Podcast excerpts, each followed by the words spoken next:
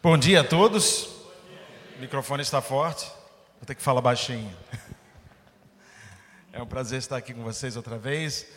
Uh, o ano passado tive a oportunidade de vir, mas Michelle não pôde vir para os trabalhos aqui. Então é bom tê-la também junto. E essa, dessa vez as duas netas mais velhas, que uh, nunca tinham saído dos Estados Unidos, uma vez, eles foram na Baham, nos Bahamas nas ilhas dos Bahamas, mas pensaram que ainda estavam nos Estados Unidos. Não sabiam. Ah, de cruzeiro com os pais. Mas ah, estão aqui também. Muita coisa diferente. Vocês entendam quando conversarem com elas que não têm a mínima ideia do que está acontecendo. Nunca estiveram exatamente numa igreja desse tipo. No Brasil, falando língua. Como é que a gente vai entender? Um monte de perguntas assim. Ah, Pois é, é a vida.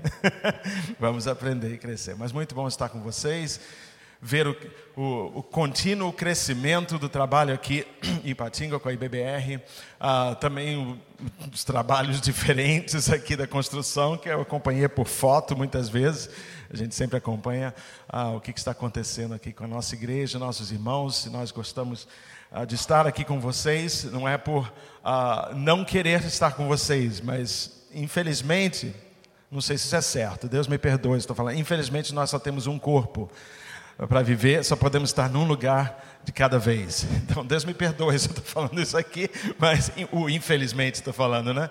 Mas é assim, a vida é assim. Então a gente não pode estar em tudo quanto é lugar. Estava falando com o Cioli ontem também. Às vezes se autoflagela, né? Também. A gente vai para outro lugar, faz um monte de amigos em outro lugar, aí tem que sair. É autoflagelação, né? É, que mais pessoas para sentir falta delas do que a gente tinha antes, né?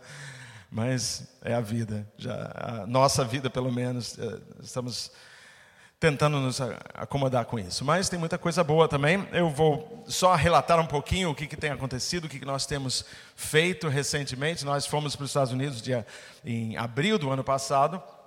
Algumas coisas não aconteceram como a gente estava planejando, mas Deus tem nos sustentado, dando ah, oportunidades. Eu participo de duas, dois, duas faculdades ou universidade, a barra universidade, faculdade, uh, tocando ao piano, acompanho numa igreja e também sou acompanhante ao piano para aulas de voz numa outra universidade, Washington Baptist University, e começando a dar aulas também no Champion Christian College esse semestre, uh, também de, de música e ao mesmo tempo sempre preparando uh, o meu doutorado que eu estou trabalhando na área que eu trabalho de etnodoxologia. Para você passar primeiro ano desse desse campo você tem que aprender a falar a palavra. É, é isso. Você conseguir falar os, os, alunos que eu dei aula agora essa semana passada eles passaram porque todos conseguiram depois de cinco dias falar a palavra. Vamos ver se vocês podem. Etnodoxologia. Uh, acho que estão aprovados estão aprovados isso, etnodoxologia. Doxologia, eu acho que é o hino que a gente canta como título no cantor que falava antífona, não é? É, mas em inglês a gente usa doxology, doxologia. Tinha até esquecido, até essa semana, que tinha outro título no cantor cristão.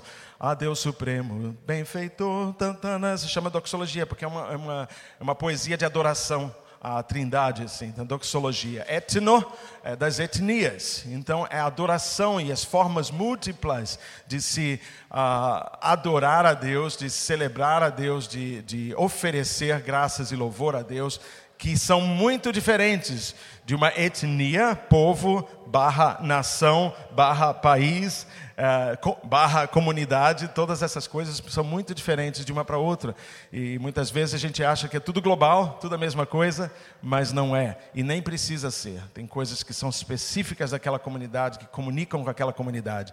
Então, nesse estudo, nós não somente estudamos, mas buscamos aplicar isso. Depois eu falo um pouco na, na sala sobre isso também. Uh, então, nesse sentido, nós colaboramos com a Junta de Missões Nacionais como voluntários. E por esse caminho estive já com o, o grupo Xerente, que vocês devem conhecer do nome, pastor Gunter Rinaldo, e que já tem um trabalho batista lá há muito tempo, muitos anos, e eles estavam com um desejo de desenvolver a sua própria identidade uh, artística e musical. Então, nós passamos um tempo no ano passado, eu e um, um colega de trabalho, Eber Negrão, passamos um tempo lá, e, uh, e esse ano nós íamos, eu ia fazer isso, continuar isso, mas não deu certo. Eu acho que tem alguma coisa a ver com os caminhoneiros. aquela história recente. Aí ficou meio complicado organizar isso, que seria a última semana. Mas se Deus quiser, vamos voltar. Falei ontem com o pastor Rinaldo e tentar voltar em, em breve. Ah, há uma outra oportunidade já se abrindo no Vale do. Já, como é que se chama? É com os Matsés. Ah, vale, aquela na boca do Brasil, lá na frente, do Amazonas. Vale do. Alguma coisa. Esqueci o nome. É um nome, nome diferente que eu não esqueci. Acho que começa com J. Vale do. Não, não, não é Minas, não. Não é Minas, não. Assim, no, lá na frente do Brasil, quase Peru. Vale, não, Jequitinhonha, quase que eu falei a mesma coisa, aqui em Minas Gerais, não é lá não.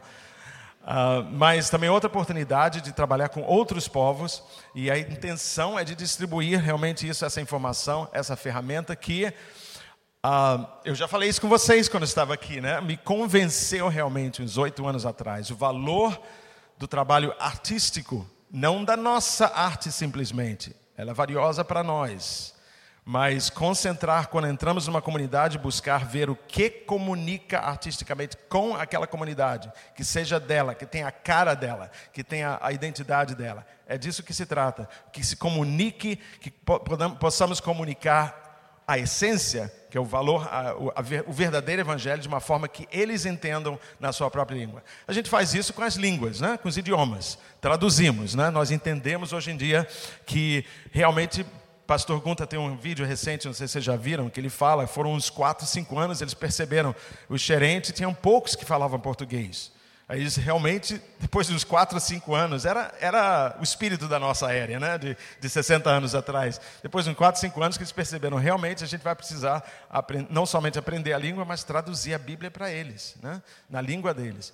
E a gente já entende isso muito bem, no sentido de idiomas. Mas as artes não são diferentes, também são métodos de comunicação específicas para a comunidade, não uma única arte universal que cobre todos os cantos, que nem a língua também não é. Ok, não vou falar sobre esse assunto não, senão eu fico preso nele, e é um assunto muito próximo ao meu coração. Ah, então, estive numa conferência da CIL, lá em Anápolis, da CIL é a, Sociedade Internacional de Linguística, que trabalho junto com eles também, e na semana passada, na missão Horizontes, em Monte Verde, onde estava frio de verdade. Quem acha que fica frio aqui, vai para Monte Verde nesse tempo. Aqui você vai saber o que é frio de verdade. Lá estava frio, sim. Ah, gelo no chão de manhã. Ah, geada, né? Acho que se chama.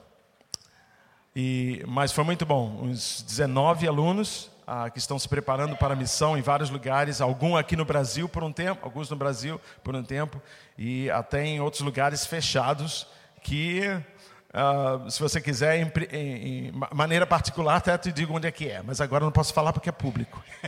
assim, é tão, tem lugares onde é até bem difícil de falar, ah, de entrar, mas eles ah, estão se preparando para a missão, e foi um tempo muito bom, ah, e eles compreenderam passaram a prova de falar a palavra etnodoxologia no fim, então eles uh, tiveram muito bom testemunho de como isso impactou a, a vida, o entendimento deles, a abertura para entender. Muito bem. Nós pretendemos continuar nos próximos anos, não sei, não tenho nenhum limite, nenhum, nenhuma, uh, nenhum planejamento de tempo específico de continuar nesse trabalho, voltando no Brasil e outros lugares, se Deus abrir as portas também, ah, falando e dando aula sobre isso, ensinando e preparando missionários para atingir as suas comunidades dessa forma. Seminário do Sul do Brasil, Batista do Sul do Brasil, também vamos dar um curso lá no, em março. E, se Deus quiser, em Manaus também em julho do ano que vem. Então, ano que vem já tem, está se preenchendo ah, os dois meses do meio do ano para a gente fazer isso. Vocês Uh, são sempre uma benção para a gente, sempre, de vez em quando, tentando falar, uh, e fica às vezes difícil por causa de horário e, uh, e nossos, nossas, com, nossos compromissos, mas sempre estamos alegres quando ouvimos alguma palavra de vocês, uma troca de ideias, é, é uma benção para todos nós e amamos a nossa igreja IBBR. Nós vamos falar, eu tenho um tema aqui que eu coloquei, na realidade, ah, deveria até ter um ponto de, exclama, ponto de interrogação no final. Prontos para o culto? Como se fosse uma pergunta para você. Você está pronto para o culto? Vamos orar. Pai, nós queremos te louvar e agradecer nesse momento, porque tu és um Deus bom, é um Deus fiel, como nós cantamos hoje de manhã. Fiel a mim, fiel a todos. A tua, a tua fidelidade é, é, perfeita, não, não falha para ninguém. Ah, nós muitas vezes não entendemos o que tu estás fazendo, Senhor, mas sabemos que, que fazes sempre o bem, sempre o que é correto. E confiamos nessa tua fidelidade, mesmo quando não entendemos todos os, todas as coisas que estão acontecendo nas nossas vidas. Perdoa-nos pela nossa falta de, de fé, de visão. Abre os nossos olhos, os olhos espirituais do nosso coração para entender a tua palavra e os teus propósitos para as nossas vidas, para a tua, para, para a tua igreja e para o teu reino. Te louvamos agora outra vez pela oportunidade de estarmos aqui juntos e te pedimos que nos abençoe, dando visão e entendimento. Em nome de Jesus. Amém. Prontos para o culto? Ok, espero que você responda da mesma forma daqui a uns poucos minutos. Você já me conhece. Eu não tento ser polêmico, mas de vez em quando eu, eu, eu abro o dicionário. Né? Dicionário e algumas palavras eu tento demonstrar que às vezes não são tão fechadas como a gente pensa. Vocês não podem. Incomoda se eu tiver quatro olhos aqui? É porque eu tenho que olhar para baixo de vez em quando, mas fica mais fácil colocar aqui, tá? Então me perdoem os quatro olhos aqui. Prontos para o culto. Romanos capítulo 12, se vocês olharem comigo, vamos ler dois textos ah, bíblicos, primeiramente. Romanos capítulo 12, versículo 1, bem conhecido de nós. Traduzido de uma forma tradicional aqui, nós vemos: Rogo-vos, pois, irmãos, pelas misericórdias de Deus, que apresenteis o vosso corpo por sacrifício vivo, santo e agradável a Deus, que é o vosso culto, o seu culto racional. Existem outras traduções, talvez que não sejam exatamente da mesma forma, várias delas, mesmo em português que eu procurei, uh, usam esse termo culto racional, às vezes culto espiritual, à base de um outro texto, uma variação de texto. Eu tenho aqui em frente de mim também a nova versão transformadora que diz o seguinte: Portanto, irmãos, suplico-lhes que entreguem seu corpo a Deus por causa de tudo que ele fez por vocês. Que seja um sacrifício vivo e santo, do tipo que Deus considera agradável. Essa é a verdadeira forma de adorá-lo uh, essa versão. Mas várias das outras, acho que a NVI também, a nova versão internacional, usa a palavra culto, se não me engano também. A palavra culto está aí e não está num outro lugar que eu vou mostrar agora. 2 Timóteo, não em português, 2 Timóteo, uh, deixa eu encontrar aqui, eu estou tentando ah, ser, um, entrar no século 21 e usar meu tablet aqui, forma. Uh, ah, 2 Timóteo, capítulo 1. É a carta de Paulo a um dos seus, vamos dizer, discípulos, um companheiro de trabalho também, Timóteo, dando instrução, para eles. Ele fala a partir do versículo 3: Dou graças a Deus, a quem desde os meus antepassados sirvo com consciência pura, porque sem cessar me lembro de ti nas minhas orações, noite e dia. Lembrando, lembrando das tuas lágrimas, estou ansioso por ver-te para que eu, te, eu transborde de alegria, pela recordação que guardo de tua fé sem fingimento, a mesma que primeiramente habitou em tua avó, Lloyd, e em tua mãe, Eunice, e estou certo de que também em ti. Por esta razão, pois, te admoesto que reavives o dom de Deus que há em ti pela imposição das minhas mãos. Porque Deus não, tem, não nos tem dado espírito de covardia, mas de poder, de amor e de moderação. Ele fala muito mais depois. Mas eu gostaria que você voltasse primeiramente para o versículo 3, onde Paulo usa em forma verbal a mesma palavra que ele usou para culto racional. E aqui ele diz: Dou graças a Deus a quem, desde os meus antepassados, sirvo com consciência pura. Sirvo com consciência pura. Então é culto ou é serviço?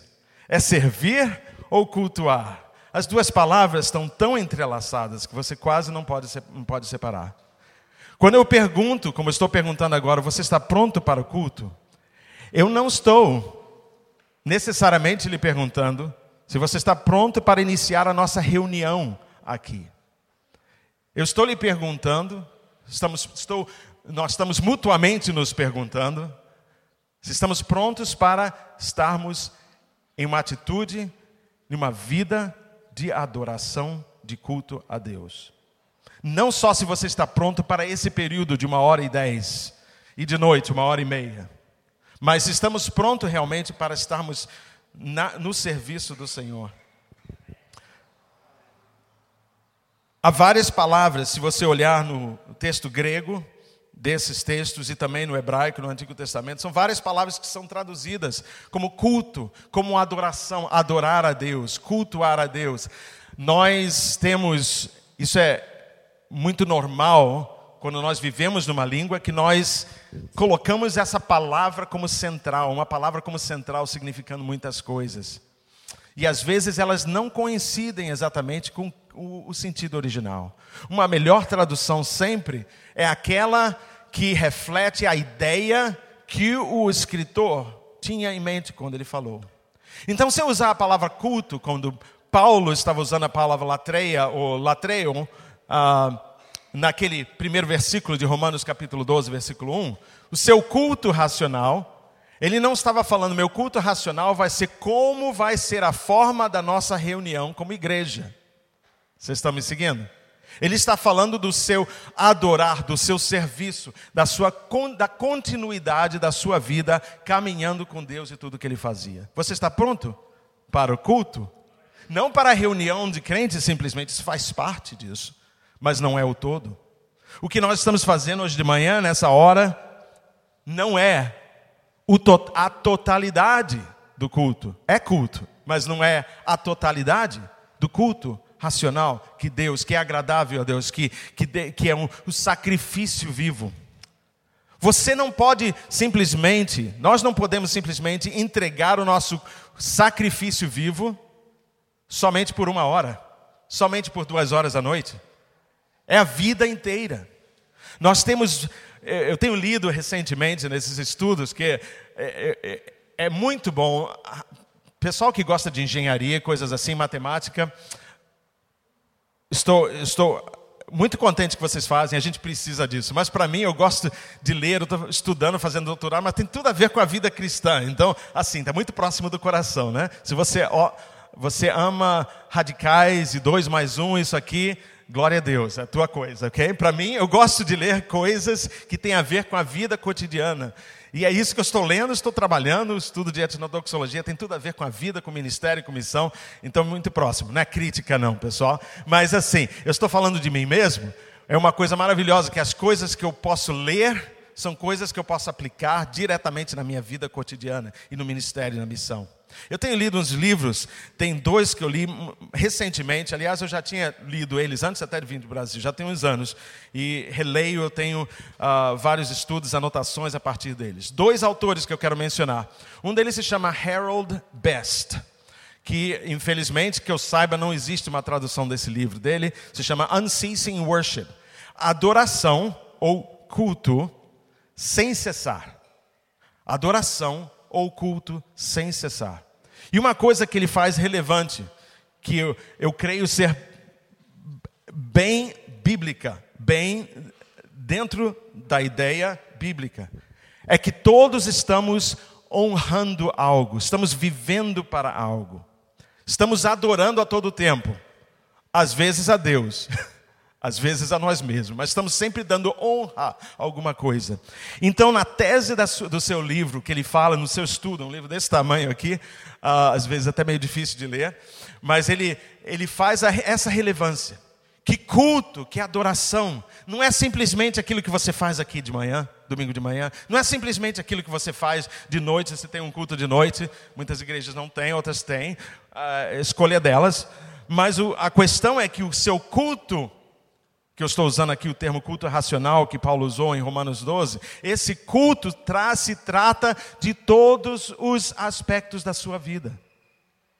Não simplesmente daquela hora, aquilo que a gente chama tipicamente de culto, o nosso, a nossa reunião coletiva para cultuar a Deus coletivamente. Vocês estão entendendo? É isso que a gente faz quando nos reunimos. Nós temos um culto no sentido de nos agregarmos para cultuar a Deus juntos. Mas você está pronto para o culto lá fora? Você está pronto para servir? Como Paulo, quando ele fala a, Timóteo, ele fala, eu, se eu puder, se me permitir usar a mesma palavra, eu cultuo a, a Deus desde os meus antepassados. Ele servia a Deus. A mesma palavra que ele usou para culto, que a gente traduz como culto racional, mas como verbo, ele agia dessa forma, antes até de se converter. Porque ele fazia isso com, com uma consciência limpa, achando, naquela época, ele estava fazendo o correto, que ele estava até perseguindo a igreja. Ele estava errado, ele estava em pecado, mas ele não sabia. A consciência dele é que ele estava cultuando a Deus, estava servindo a Deus, fazendo aquilo que ele achava que agradava a Deus. Não era, mas ele achava que estava. Então, de clara consciência, naquela época, antes de conhecer a Jesus Cristo, ele já estava cultuando nesse sentido. Ele não estava simplesmente falando de estar no templo, mas ele estava falando da sua vida quando ele ia e até atacava a igreja e perseguia os cristãos, achando que estava fazendo bem, fazendo correto. Ele estava fazendo isso de consciência clara. Então, esse aspecto da adoração e do culto, eu acho muito relevante e muito bíblico nesse sentido. Existe um outro autor, autor uh, australiano, David Peterson, que tem um, um, livro também que, oh, você não quer traduzir ele não? Você olha. Ah, precisa traduzir engaging with God, engajando com Deus. E também fala de uma vida contínua de adoração, tese bem semelhante a esse outro aqui. Mas ele faz um estudo bíblico de tudo que tem a ver com adoração desde o Antigo Testamento. Ele usa a palavra meio perigosa de cultica, hábitos culticos que eram centralizados num local, uh, uma, uma uma aproximação a Deus por meio de sacrifício físico de um animal e tudo. E que desde Jesus Cristo, da vinda de Jesus Cristo, o nosso templo, o novo templo, é Jesus Cristo, que está em todos os lugares. Mas ele faz é, também essa relevância, que nós, o propósito nosso de culto, desculpe, não é simplesmente aquilo que nós fazemos quando estamos reunidos mas também aquilo que não está ah, dentro de um, de um, período que nós chamamos de culto. Ele, ele fala da adoração e do culto como um estilo de vida consagrado. O convertido com o estilo de vida consagrado. As atividades da, do, do culto coletivo no Novo Testamento não tinham necessariamente a caracterização de culto ou de adoração. Adoração ou culto, a palavra que em inglês nós chamamos de worship em geral, também tem seus problemas porque não coincide sempre com a palavra ah, escrita em grego ou em hebraico. Mas aquele conceito de adoração e culto nos escritos de Paulo pode ser entendido como uma resposta a Deus, uma reflexão, reflexão da glória de Deus e agradecimento. O nosso serviço a Deus, de acordo com Romanos 12, é o sacrifício de vivo. Nós não vivemos só por uma hora de manhã. Não vivemos só ou duas horas, temos escola dominical também, três. E de noite só por duas horas. Não é aí que nós estamos sacrificando vivos para Deus. É sim, mas não é só isso. É todo o tempo, é todo o período é uma completa consagração que expressa nossa obediência a Deus em relacionamentos concretos dentro deste mundo. É um ministério efetivo um ao outro dentro do corpo de Cristo, mantendo o amor e perdão para aqueles que estão fora da comunidade, expressando relacionamentos corretos com as autoridades, vivendo de uma maneira expectativa abaixo da luz de Deus, que, de Cristo que vai retornar, e demonstrando amor, especialmente àqueles que têm opiniões diferentes dentro mesmo da congregação de Deus, de Cristo. Adoração e culto não é somente aquilo que nós fazemos aqui, que fazemos quando nos reunimos. Você está pronto para o culto? Um irmão, essa semana passada, Aliás, dois dias atrás, quando estávamos reunindo pela última vez, ele chamou e falou: seria talvez correto a gente falar de celebração do culto, só que já está carregado contra os sentidos na nossa cabeça, isso até quase que não ajuda. Mas celebração no sentido que nós vimos para nos reunir para celebrar o que estamos fazendo lá fora.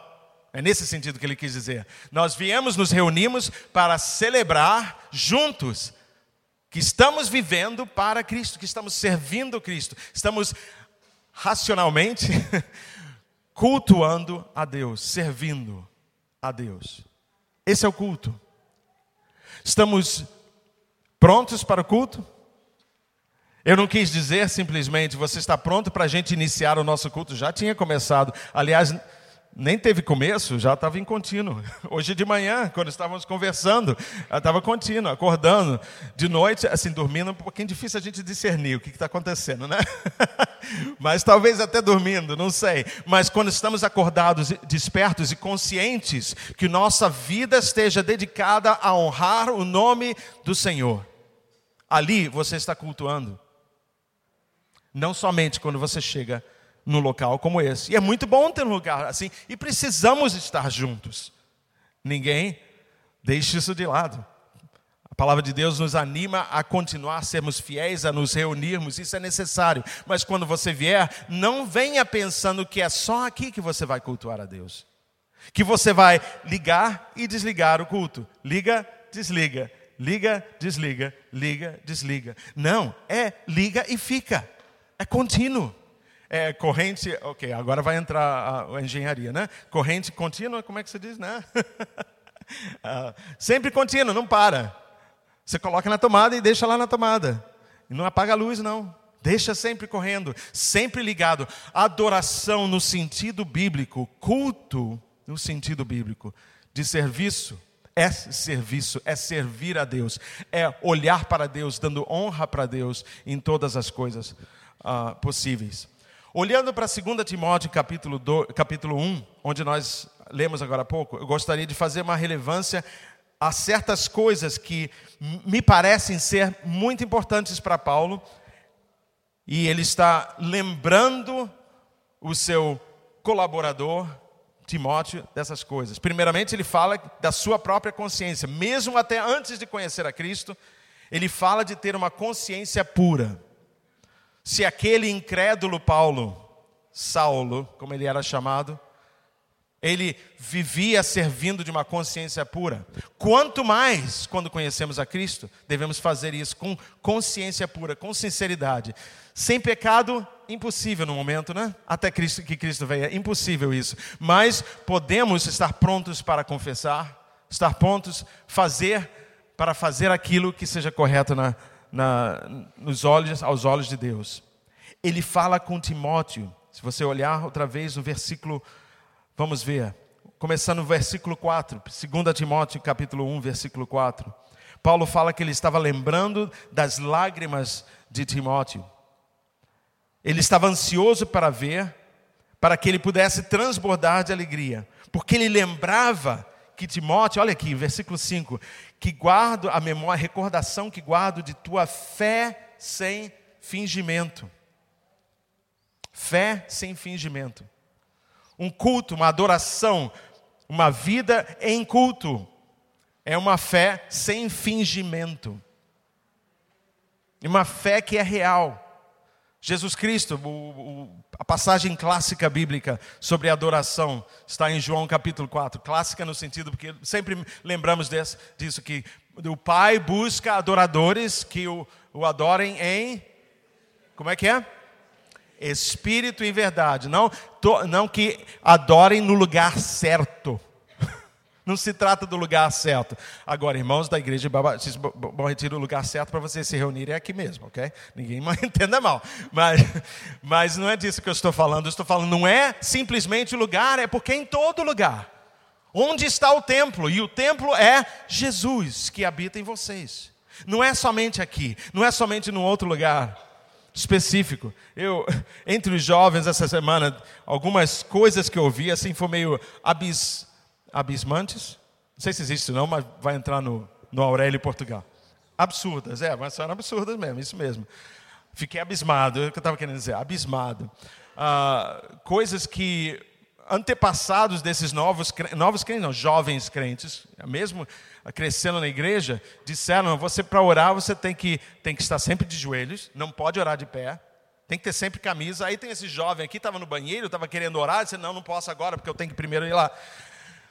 Pessoal, uma falsa dicotomia do que é adoração. Não é isso, não é simplesmente a posição, é em todo momento você é um filho de Deus se você é filho de Deus, você está honrando ou não a Deus. Não importa onde você esteja, ou que roupa você está vestindo ou não vestindo. Está na presença de Deus em todos os momentos. Essa consciência nos traz uma, uma, um entendimento que a nossa fé não, não pode ser fingida, porque a minha fé não é para viver só em frente de vocês. É Deus que está me vendo, Ele, ele que conta. Claro, não estou dizendo que não conta a gente viver para os outros. Quero ter um bom testemunho para Cristo mas que isso seja uma coisa, vamos dizer, entre aspas, natural. Natural no sentido de é, é, parte da vida. Eu estou tentando agradar a Deus, então automaticamente eu devo fazer, vou fazer provavelmente as coisas que, que sejam um bom testemunho para Deus. Se estou me apontando para Ele. Mas é fingido se eu estou simplesmente tentando ah, agradar o meu próximo e não a Deus é fingida, mas Paulo está assim animado e lembrava dos, do, do, do chorar de Timóteo, daquela fé sincera em choro. Você não precisa chorar para ser sincero, não estou dizendo isso também, não vou botar isso na caixinha, não, né? Ah, mas, mas ele se recorda que isso era uma coisa sincera, não fazia isso simplesmente para que Paulo ficasse alegre com ele, contente, ou acreditasse nele, mas ele via que Timóteo era uma pessoa sincera. Ele cultuava a Deus em todos os momentos. Isso é parte do nosso culto. Você está pronto para o culto? O que mais ele diz? Ele fala também a Timóteo o seguinte: vamos encontrar aqui. Ele fala, uh, seguindo os versículos aqui, versículo 6: Por esta razão, pois te admoesto que reavives o dom de Deus que há em ti pela imposição das minhas mãos. Dom esse é outro aspecto tão importante que não podemos esquecer. O dom de Deus, Deus nos dá, nos dá, eu sempre bato nessa mesma tecla, nos dá talentos que são propriedade de Deus, nós somos mordomos, devemos ser bons mordomos, guardando e usando, não escondendo, mas usando aqueles, dom, aqueles talentos naturais que temos, naturais no sentido que já temos Ele mesmo antes de conhecer a Cristo mas todos dados por Deus, todos dons de Deus. E os dons espirituais. Eles são não para serem escondidos, mas para serem usados para a glória de Deus. Esses dons não são sempre as coisas que a gente faz na igreja. São coisas também que se faz dentro, quero dizer, desculpe, costume, né? Ah, dentro do nosso ah, culto organizado coletivo. Tem um dos dons que em Romanos Paulo fala, que fala, fala de, de, de ah, de qual é a palavra, o verbo? Dar misericórdia. Dom de misericórdia. Isso não se fala muito, não, né? Dom de misericórdia, né? E fala que esse aqui tem dom de cura, esse tem dom de línguas, mas esse, fala dessas coisas, mas não fala de dom de misericórdia. Quantos aqui tem dom de misericórdia? Alguém sabe? Esse será o seu dom? Como é que você vai exercer essa misericórdia? Tem que ser dentro desse período, uma hora e dez? Tem que ser dentro do culto da noite, você entendeu? Esses dons não são todos para ser parte de uma programação de culto. São dons que vão ser ativos a qualquer momento quando Deus, muito pelo contrário, provavelmente, às vezes horas e horas passadas com uma pessoa que precisa da sua misericórdia, você vai estar exercendo o seu dom de misericórdia. O culto não começa às nove. Não termina às 10 e 10 e vou tentar parar aqui às 10 e 10 Não começa às 7 e meia, tá certo? De noite. E termina às 9. O culto começou ao menos quando você nasceu de novo. Ao menos quando você nasceu de novo. E vai terminar nunca. Se você é filho de Deus, vai de um para outro. Esse culto é todo o tempo, é um serviço a Deus, é o servir a Deus, é uma vida de constante honrar a Deus. Não perfeita, ninguém vai fazer isso perfeito, de forma nenhuma, não entendam isso. Nós sabemos que somos pecadores, somos falhos, mas precisamos dar uma consciência dessa continuidade. E não de selecionar períodos quando estamos cultuando a Deus e outras partes quando, ah, é, é só o secular. Não é só o secular a tua vida toda. Um sacrifício vivo, imagine isso, eu ligo vivo. Hoje eu estou sacrifício vivo por uma hora. Aí depois, de noite, vou ligar sacrifício vivo, pim, ligar o botão por uma hora e meia. Né? Aí desligo, porque aí o resto do tempo eu não estou em culto. Aí não preciso estar com um botão ligado de sacrifício vivo. Estão pescando? Não é assim. É uma vida. Vivo é vivo ou não está vivo. A sua vida é um culto. Cultue a Deus. Você está pronto para o culto, não para se reunir simplesmente aqui, mas pronto para sair daqui e viver uma vida que realmente que seja de agrado a Deus. E eu creio, eu estou confiante, eu falo isso com confiança, que eu sei que enorme número de pessoas aqui fazem isso, vivem constantemente na presença de Deus nesse sentido. De forma nenhuma isso é uma coisa crítica nesse sentido, mas é uma consciência que não pode nos escapar que não estamos aqui simplesmente para um período e o outro. E se você é novo, novo uh, crente em Cristo, talvez não tenha pensado disso, por causa de formas que você observa. Né? Agora vamos estar no culto e tudo isso, a gente acaba pensando, é um sim ou não, sim ou não. A vida de adoração a Deus é uma vida de constante consciência que estamos na presença de Deus. Não existe um não, só um sim no sentido de adorar a Deus. Vamos adorar a Deus. Estamos, estejamos prontos para cultuar Ele, para ser, estarmos em, em culto. E também aqui, mesmo falando essa palavra, na minha mente, ok? Crescendo numa igreja bem tradicional, estar em culto, aí já estou pensando em tudo ter solene. Aí você pensa, você fala uma coisa que é engraçada e pensa, já não está mais em culto. Também, é, é, tudo cheio de, cheio de bagagem, os nossos pensamentos é tudo cheio de bagagem, né?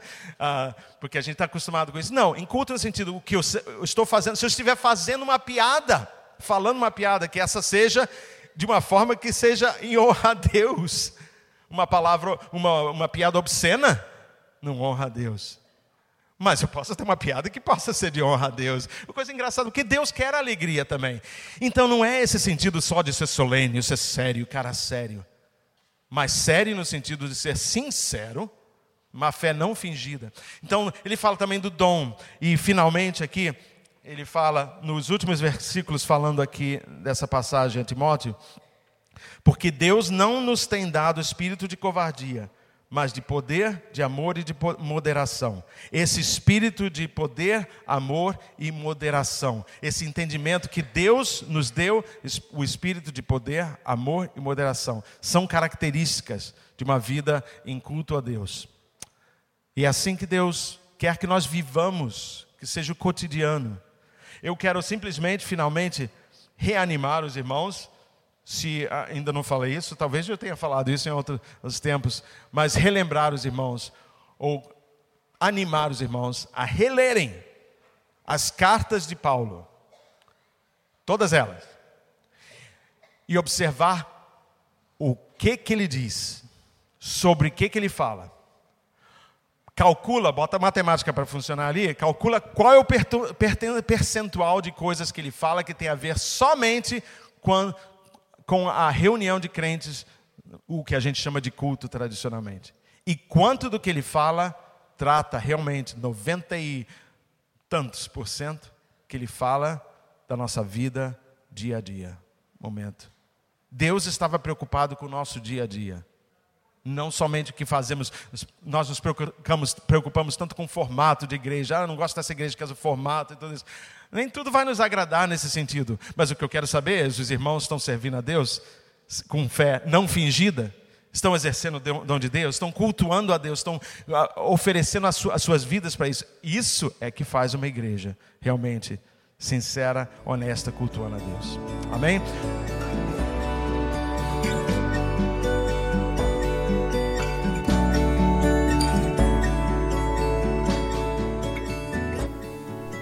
A Igreja Batista do Bom Retiro tem plena convicção de que a palavra de Deus é poder para salvar e transformar vidas. Nosso desejo é que essa mensagem tenha alcançado seu coração. Para saber mais sobre quem somos e em quem acreditamos, acesse ibbrpatinga.com.br.